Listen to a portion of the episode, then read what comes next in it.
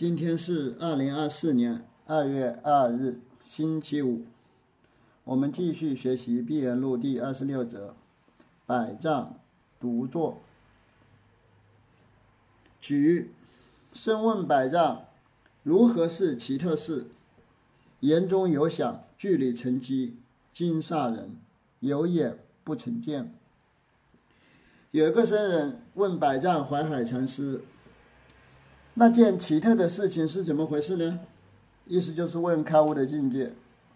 圆悟克勤禅师评论道：“这个问话不简单呀，颇具言外之意，句里有响，句中有响，就是具有言外之意；句里成机，就是言语中充满了机锋。惊煞人，就是让我大吃一惊。即使你长了一双眼睛，也看不到这种奇特的事情。有眼不成见。”藏云：独坐百，独坐大雄峰，凛凛威风四百州。坐者立者，二俱败缺。百丈怀海禅师说：独自坐在大雄峰峰顶。大雄山，大雄山是就是百百丈山，位于江西奉新西北，靠近洞山。圆悟克勤评论道。百丈怀海禅师坐在大雄峰上，威风凛凛。四百州就是指中国全境，一共是四百州，也就是全中国。也就是说，他在全中国就最是最威风的那一个了。凛凛威风，四百州就是在全中国，就算他最威风。不过呢，坐在大雄峰的百丈禅师和。站着提问的那个僧人，一个是坐着，一个是站着，这两个人都落了败缺，一个是瞎提问，一个是泄露了开悟的境界，所以二俱败缺。僧礼拜，灵力那生也有那么人要见那么事。这个提问的僧人听到百丈怀海禅师的回答之后，就向他礼拜。云悟克勤禅师评论道：“这个僧人倒是挺灵力的，居然有这样奇特的人。”居然想要了解这种奇特的事情，居然真的有人想要了解开悟的事情，这是很奇特的啊！一般的家上人他都不想开悟，都是混日子。居然真的有个人想要了解这件事，仗便打作家宗师，何故来言不封，令不虚虚行？百丈怀海拿起棒子就打这个僧人，来言不封，也就是说语言很少啊，沉默寡言，也就是人狠话不多，举棒就打。圆悟克勤禅师评论道：“百丈怀海才是真是大宗师呀，人狠话不多，举起棒子就打，什么话也没有说，没有浪费这个禅机，令不虚行，也就是没有浪费掉这个接引学人学人的好机会。平畅，临机拒演，不顾威王，也就是说，具有法眼的人在面对疾风的时候，就能随机应变，灵活变变通。”根本不会考虑自己的生死，所以道不入虎穴焉得虎子。所以古人说，你不进入老虎的洞穴，怎么能逮住老虎的幼崽呢？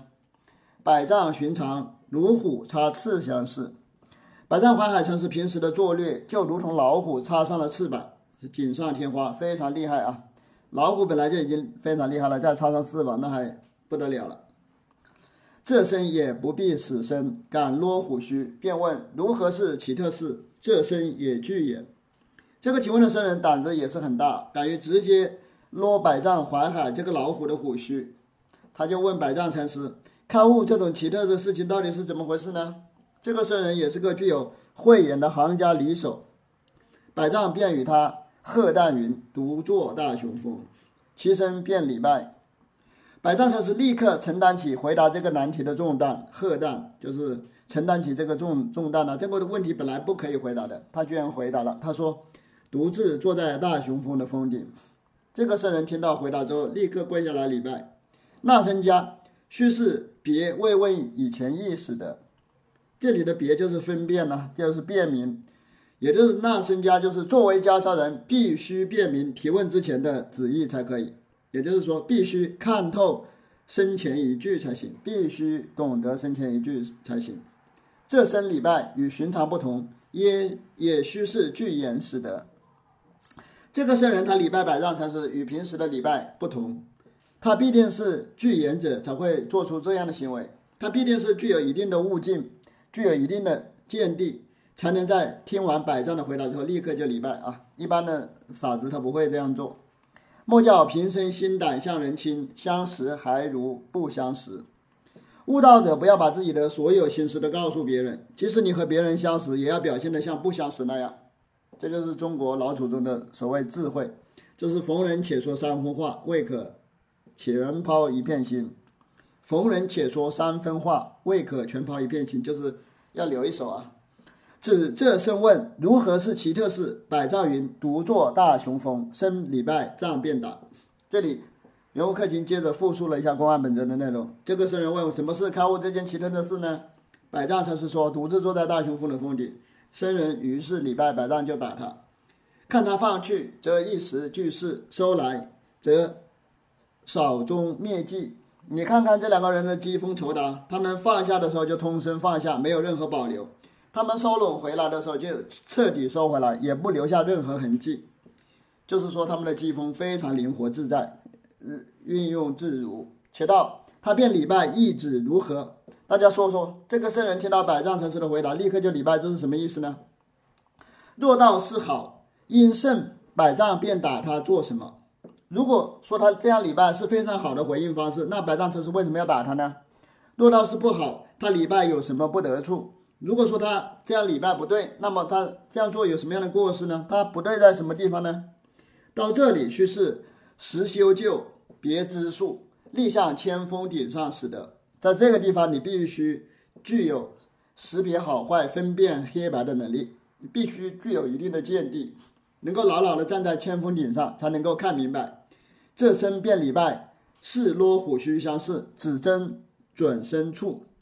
这个僧人向百丈禅师礼拜是非常危险的行为，就像落虎须一样。其实他这样做只是想占据一个灵活转身的位置，也就是要占据一个进可攻、退可守的灵活。位置，赖之百丈，顶门有眼，走后有福，照破四天下，身变来风，所以变打。幸亏百丈禅师开了天眼啊，具有慧眼，他的胳膊上胳膊上也挎了一个护身符，能够照破一切，照耀全世界。他深刻的知道这位僧人的用意，所以立刻就用棒子打他。若是别人，奈何他？奈他无奈他何？若是别人。无奈他何？如果不是百丈禅师，如果换成其他的禅师，根本拿这个僧人没办法。这僧以机投机，以意前意，他所以礼拜。这个僧人用禅机回应百丈禅师的禅机，用玄妙的旨意解构百丈禅师玄妙的旨意，所以他立刻倒身便拜。如南泉云：“文殊普贤，昨夜三更起佛见法见，各与二十棒，扁相二体为三去也。”就像南泉普愿禅师曾经说过，文殊普贤两位菩萨昨天晚上对佛法起了大执着，执着于佛法，我分别给他们打了二十棒，用两座铁围山把他们镇压起来了。十赵州出众云：“和尚棒教谁吃？”全云：“王老师有什么过？”周礼拜。当时赵州重审禅师站出来说。和尚的棒子谁也吃不了，和尚棒教谁吃？这是反问句啊，就是说谁能吃和尚的棒子呢？意思就是说谁也吃不了和尚的棒子。南拳普愿禅师说：“我这样做有什么过失吗？”他的意思就是说，你居然找我的过失，挑我的毛病，你居然敢作为一个弟子敢挑老师的毛病。赵州重审禅师立刻就跪下来礼拜。王老师有什么过？这个王老师是南拳普愿禅师的自称，因为他熟姓王，所以他自称王老师啊。他说：“我有什么过失呢？”赵州禅师立刻就跪下来礼拜。宗师家等闲，不见他受用处，也就是大禅师并不会随随便便的承受机锋，也不会随随便便的运用机锋。受和用是两个，一个是承受，一个是使用啊。就是说，大宗师他不是随随便便就承受或者使用疾风。才到当机拈弄处，自然活泼泼的。碰到了合适的时候，他就会随机应变，拈提举说，显得非常自然，但是又非常生动活泼。五祖先师常说：“如马前相仆相似。”我已经过世的老师吴祖法眼禅师他经常说：“这就像摔跤一样，就是说摔跤的时候要是非常全神贯注，箭不容发，丝毫也不能迟疑。疾风就像摔跤一样。呃但长教见闻声色，一时做动，把得定，坐得住，使见他百丈。你们要把见闻觉知全部剿灭，能够做得了主宰，能够坐得稳，把得定，这样才能看到百丈成实的落处。且道放过时做某身，大家说说，如果把这一切都放下，那又会发生什么呢？看取雪窦送出云，我们来看看雪窦禅师的寄送。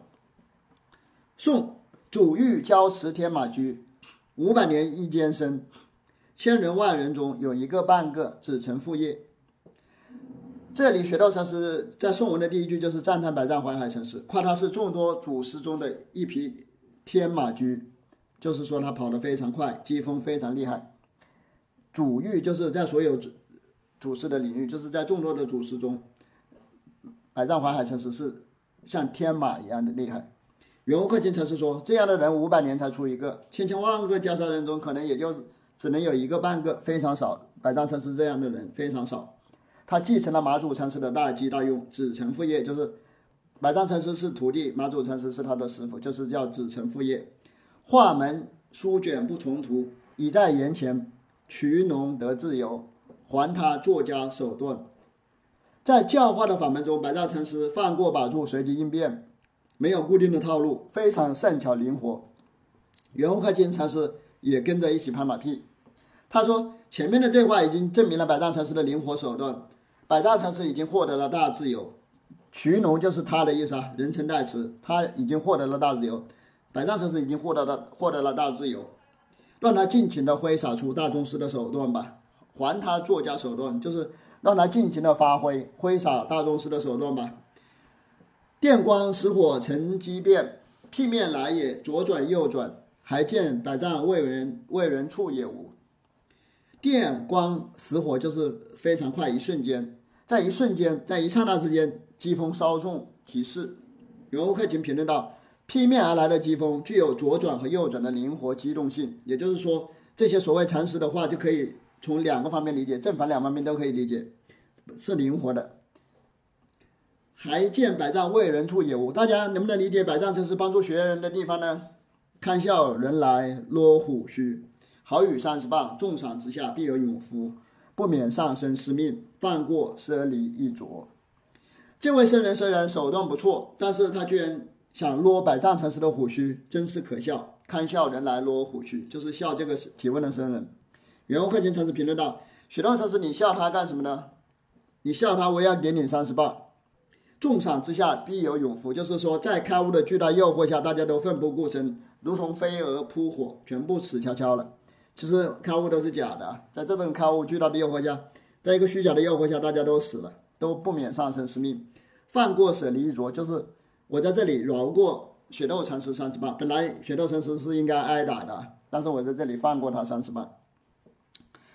平畅，雪窦见得透，乃方乃送出。许多禅师的见地非常透彻，所以能够写出这样的寄送：天马驹日行千里，横行竖走，奔骤如飞，方名天马驹。天马驹一天能够跑一千里，可以纵横自在，奔跑如闪电，所以被称为天马驹。雪窦送百丈于主域之中，东走向西，西走向东，一往一来，一来一往，七纵八横，殊无少碍。在历代的祖师之中，百丈禅师就是这样的一匹千里马。不管是向西还是向东，它都是纵横自在，没有任何障碍的，非常厉害。如天马驹相似，善能交持，方见自由处。百丈环海禅师就像天上的千里马一样，非常善于奔跑。我们从他的奔跑中可以看出，他已经获得了自由自在的境界，已经大彻大悟了。这个字是得他马祖大机大用。百丈怀海禅师能够这样善于奔跑，一定是继承了马祖道一禅师的大机大用。不见深问马祖，如何是佛法大义？主便打云：“我若不打尔，天下人笑我去哉。”大家知不知道下面这则公案呢？有个僧人问马祖大师：“什么是佛法大义？”马祖大师就打他说：“如果我现在不打你，别人就会笑话我不懂禅法。”又问：“如何是祖师西来意？”主云：“近前来下耳道。”又有僧人问：“什么是祖师西来意呢？”马祖大师回答说：“你靠近点，我再告诉你。”身近前。主辟耳，便长云：“六耳不同谋。”等这个圣人靠近的时候，马祖大师就给了他一个耳光，说：“三个人在一起就无法密谋，就无法成事了。六耳就是三个人了，三个人一共六个耳朵，三个人在一起，不管密谋什么事情都会泄露。这里指的是语言无法解释开悟的境界。看他那么得大自在，大家看看百丈禅师多么厉害呀！他肯定是获得了自由自在的境界，肯定是大彻大悟的人啊。于剑化门中，或卷或疏，有时疏不在卷处，有时卷不在疏处，有时卷书俱不在。百丈禅师在见学员的时候，可以把住，也可以放手，有时候。不在把住的地方放手，有时候不在放手的地方把住，有时候他不把住也不放手，他干啥都可以，他是非常灵活、非非常自在的。所以到画门书卷不同图，所以说雪道禅师他在教化的法门里，书和卷、放手和把住，他没有固定的套路，就叫不同图。他接引众生的手段非常灵巧，非常善巧，非常灵活。此颂百丈有这般手脚，这句记述就是。赞扬百丈禅师有这样灵活的手段手段。雪道道，电光石火成机变，送这身如击火石，如击石火是闪电光，只在蝎子机变处。雪道禅师的电光石火成机变，就是赞赏这个提问的僧人，他具有迅捷的机变，但是他只具有一点一一些机锋的变化。只在蝎子机变处，就是说他的机锋变化还不够圆满呢，还不够，不是大机大用，只有一点点机那个畸变处。源头道，却物为上，逐物为下。源头全惑禅师说，主宰万物的人就是上等根器，被万物主宰、执着于万物的人是就是下等根器。若论战也，个个立在转处。这个是在第十则的公案里面出现过啊，这句话。在木舟山鹤的垂饰中出现了这句“若能战也，个个立在准处”，意思就是说，在战争中，每个人都要占据一个能够灵活转身的位置。雪窦道：“机轮未曾转，转臂两头走。”雪窦出现，他是曾经说过，机锋的轮子一旦转动起来，就可以向前、向后两个方向转动，不会固定，只能向一个方向转动。它能向前、向后两个方向转动。若转不得，有什么用处？如果机锋不能朝着两个方向转动，那就死了，那没有任何用处了。如果一个车只能前进不能后退，那也没有什么用了。大丈夫汉也须是失蝎子机变使得。作为一个袈裟人，作为一个大丈夫，必须也是要懂得一点机锋变换才可以，必须具有一些灵活变通的手段才可以。如今人只管供他款，被他穿却鼻孔，有什么了期？今天的你们这些袈裟人只知道傻傻的接话，就像罪犯向法官认罪一样，只管供他款，只知道去认自自己的罪账，被禅师牵着鼻子走，做做师傅的奴才，做走走狗，就是不敢反抗师傅的任何话，觉得师傅一味的拍师傅的马屁，就是被师傅牵着鼻子走走，有什么了不起？这样什么时候才是出头之日呢？这身于。电光石火中能存机变，变礼拜。这个是人，他能在稍纵即逝的疾风中灵活机动，知道灵活变通，知道向百丈禅师礼拜。雪窦道：“看笑人来将虎须。”雪窦道：“看笑人来落虎须。”百丈是一个大虫相似，看笑这身去落虎须。雪窦禅师在寄送。最后一句写道：“这个僧人敢于撸百丈的虎须，真是可笑。百丈禅师就像一只大老虎一样，这个僧人去撸老虎的胡须。雪道禅师这里是在嘲笑这个圣人，堪笑这声，落虎须，就是嘲笑这个圣人。”